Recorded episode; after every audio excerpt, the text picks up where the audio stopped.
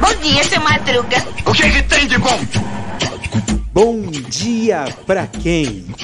Fique por dentro das notícias do dia da pior forma possível.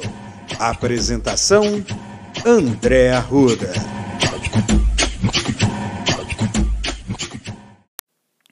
E aí, meu povo? E aí, minha pólvora? Sou eu, André Arruda, e este é mais um Bom Dia. Para quem? Bem, eu fiquei sabendo uma notícia muito boa pro pessoal que é da arte. A lei Paulo Gustavo foi aprovada no Senado ontem. Agora está aguardando a sanção presidencial. Para quem não sabe, é uma lei que vai reativar a cultura no Brasil. A cultura foi o setor que o setor cultural foi o que mais foi afetado pela pandemia. Foi um dos primeiros a parar. E será um dos últimos a voltar a uma normalidade. Um novo normal? Não sei. Bem. Querem pipoca?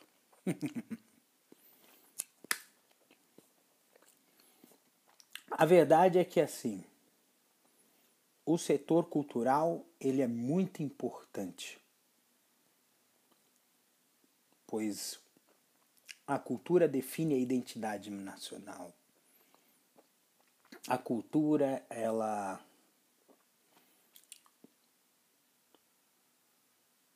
cultua as raízes, as raízes das origens de um país, né?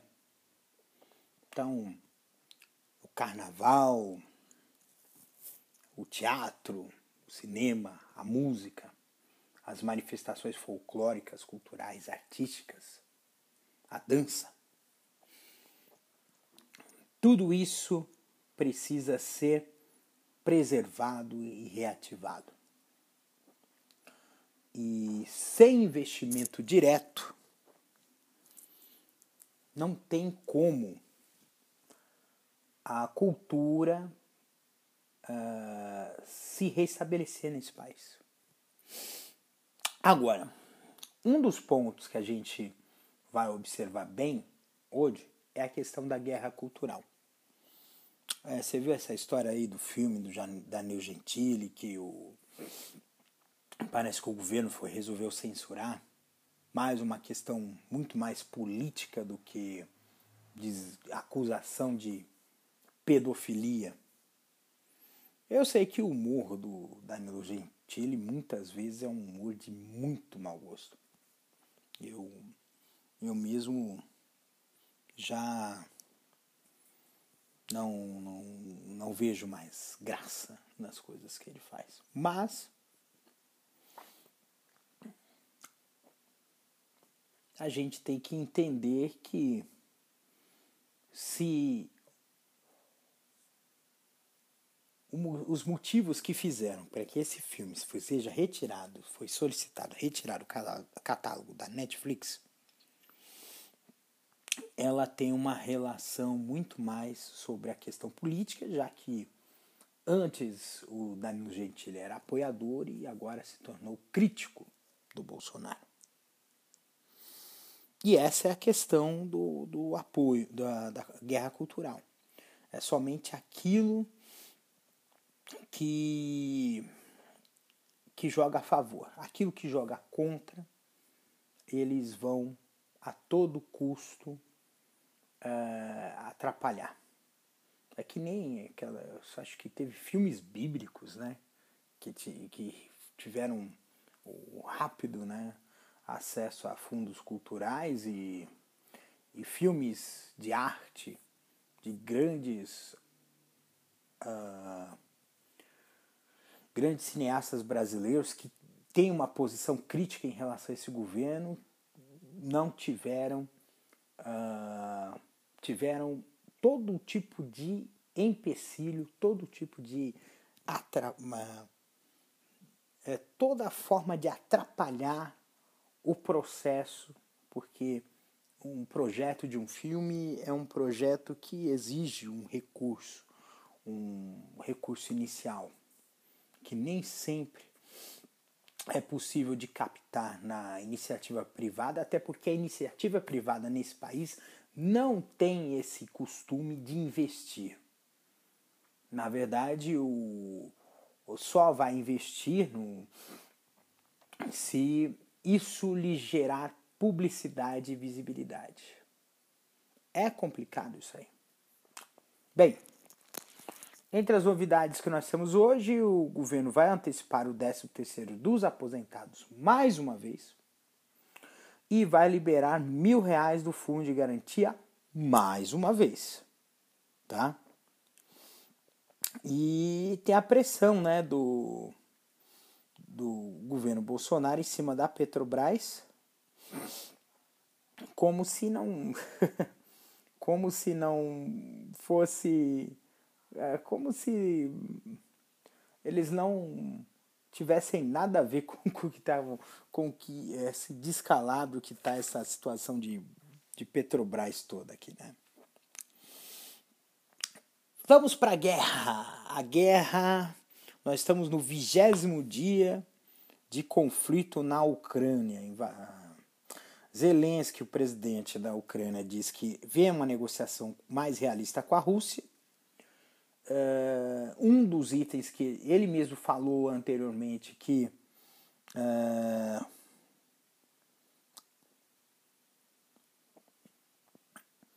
cogita não entrar para a OTAN, né? Mas eu eu entendo que essa situação da, da Ucrânia, mesmo tendo um acordo, eu acho que ainda vai ter ainda alguns alguns problemas ainda. O, o Putin, eu sempre costumo dizer que a questão do inimigo externo é uma forma de ter um maior poder. Então, muito do muito desse, desses governos autocráticos, né, ditaduras mesmo, eles sempre levantam a tese do inimigo externo, tá? Ou do inimigo interno, mas visto como um inimigo externo. No Brasil, a gente vê esse, essa coisa absurda, né, de que o, o comunismo, nossa, que o comunismo é o inimigo do Brasil. O inimigo do Brasil são os capitalistas que querem pegar toda a riqueza do Brasil e mandar embora e ficar com os lucros. Né? Houve uma debandada de bolsonaristas que foram para o partido do PL, que é o partido do governo do que o, que o Bolsonaro vai tentar a, a reeleição. Tá? O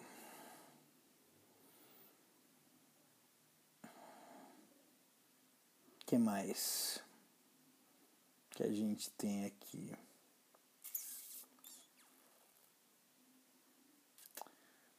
O que a gente pode falar aqui? Porque hoje não teve muita coisa, né? Uh, teve.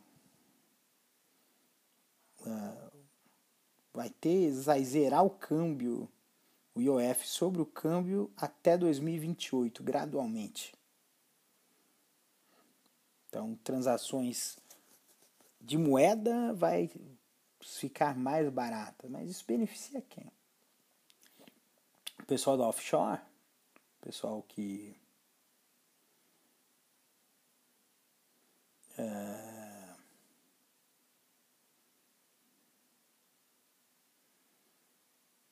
que mais? Não sei. O que eu posso falar sobre o ah, teve uma enxurrada em São Paulo hoje. Mulher foi resgatada perto do beco do Batman. Meu Deus. A gente percebe que cada vez mais. A verdade é o seguinte: cada vez mais o, as chuvas, os temporais, estão cada vez mais severos. Né? Cada vez mais. A gente encontra cada vez mais. Uh, você viu, por exemplo, no, no começo do ano, né? Uh, Minas Gerais, Bahia, teve Petrópolis, né? Que até eu divulguei, né?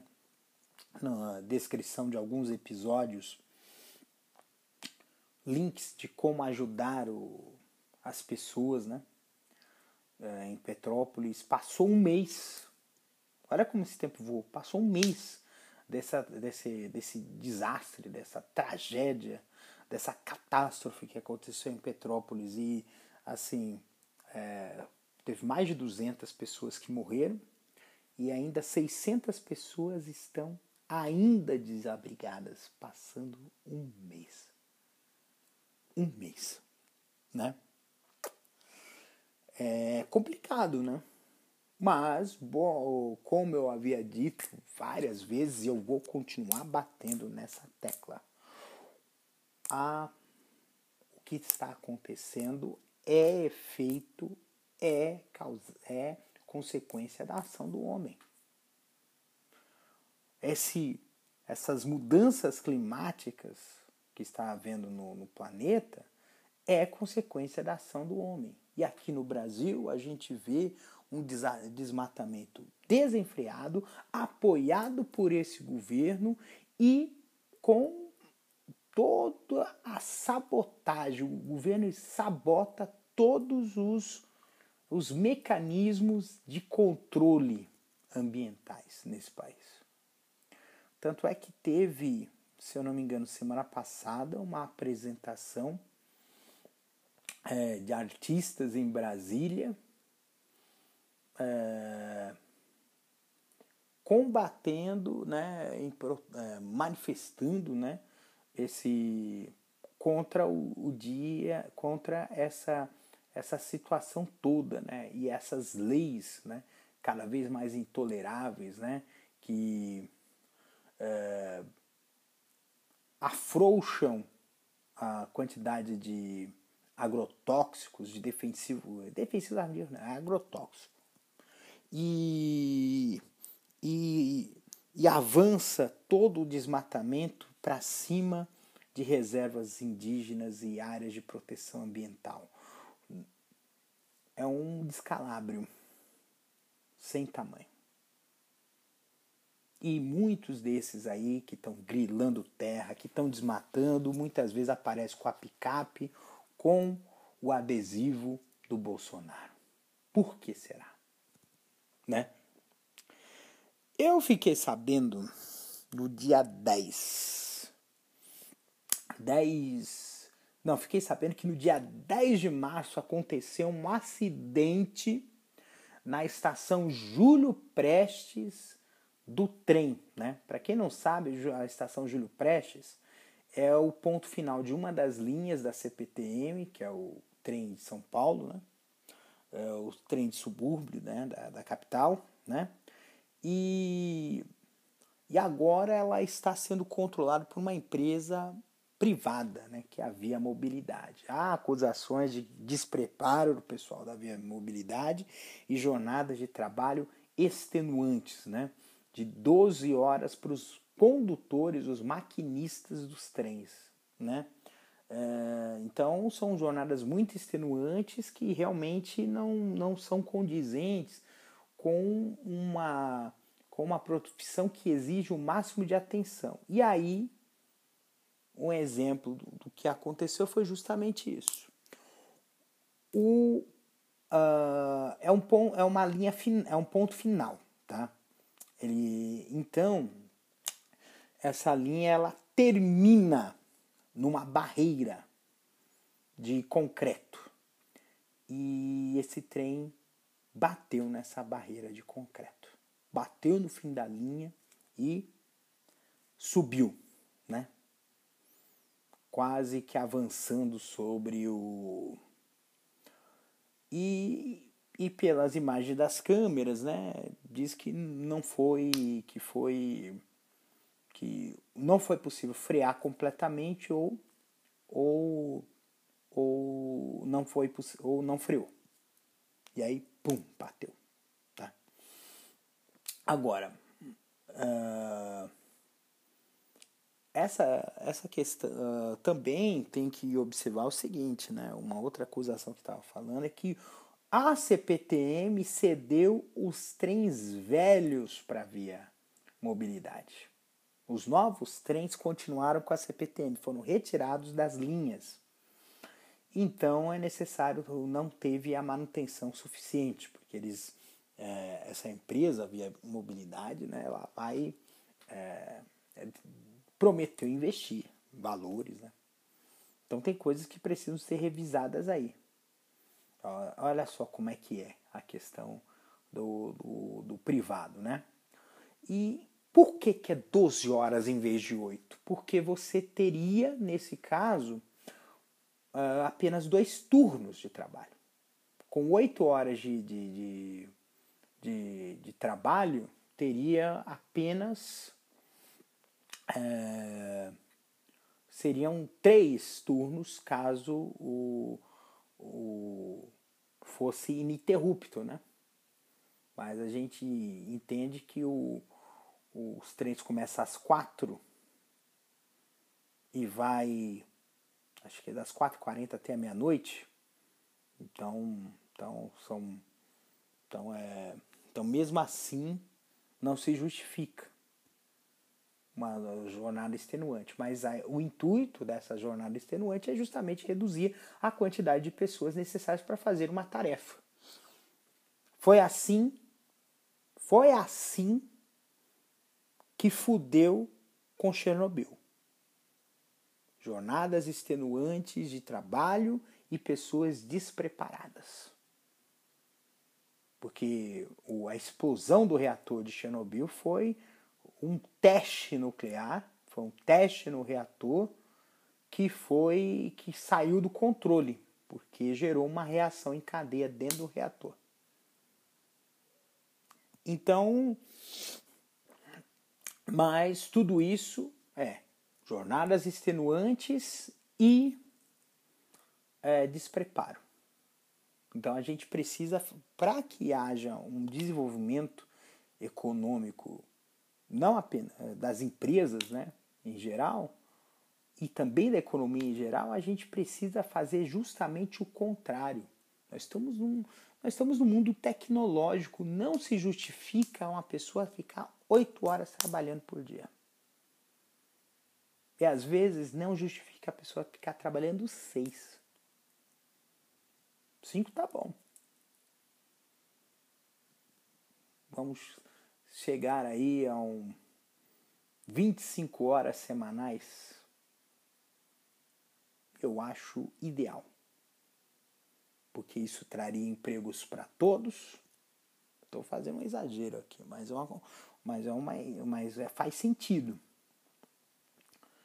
empregos para mais pessoas, porque vai precisar de mais vagas de emprego, melhor qualidade de vida, e com melhor qualidade de vida você é,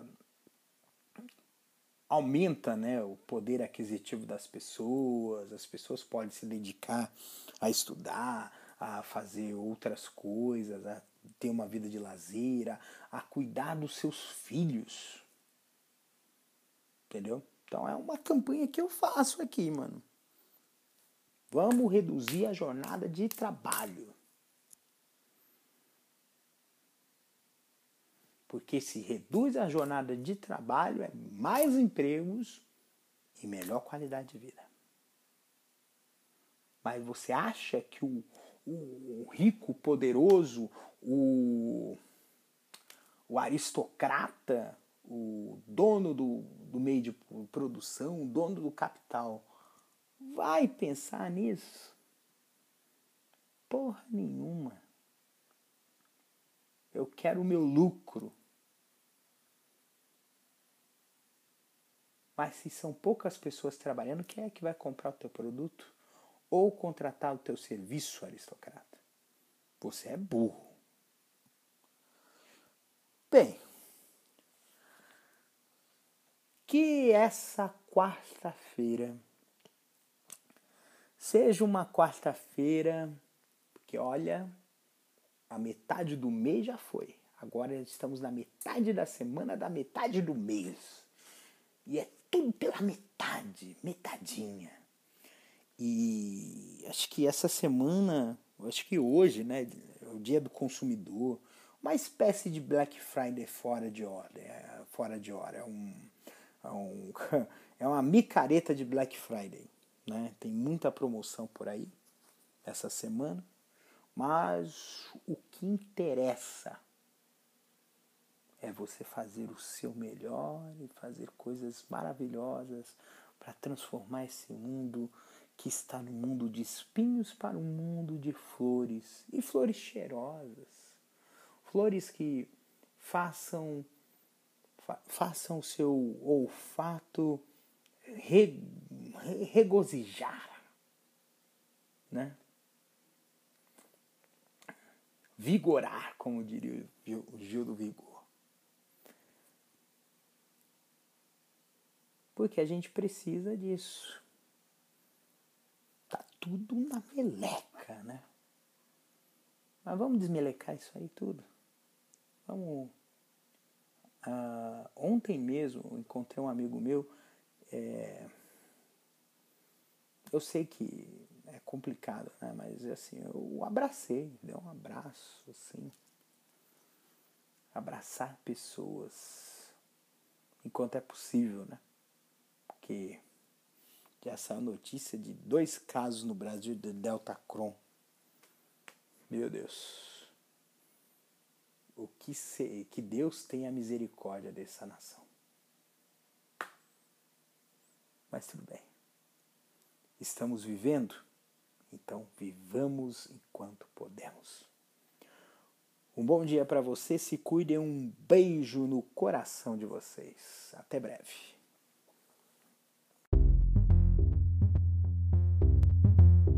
Este episódio é uma produção da Castor AMT. www.castor.com.br Você pode encontrar este episódio e muitos outros do podcast Castor e seus escapes no endereço anchor.fm castor ou nas plataformas de podcast e streaming Spotify, Apple Podcasts, Google Podcasts, Overcast, Castbox, Pocket Casts, Radio Public, Stitcher, Deezer, Tuning, Amazon Music e Audible. Siga Castor e seus escapes nas redes sociais. Os links estão na descrição do episódio.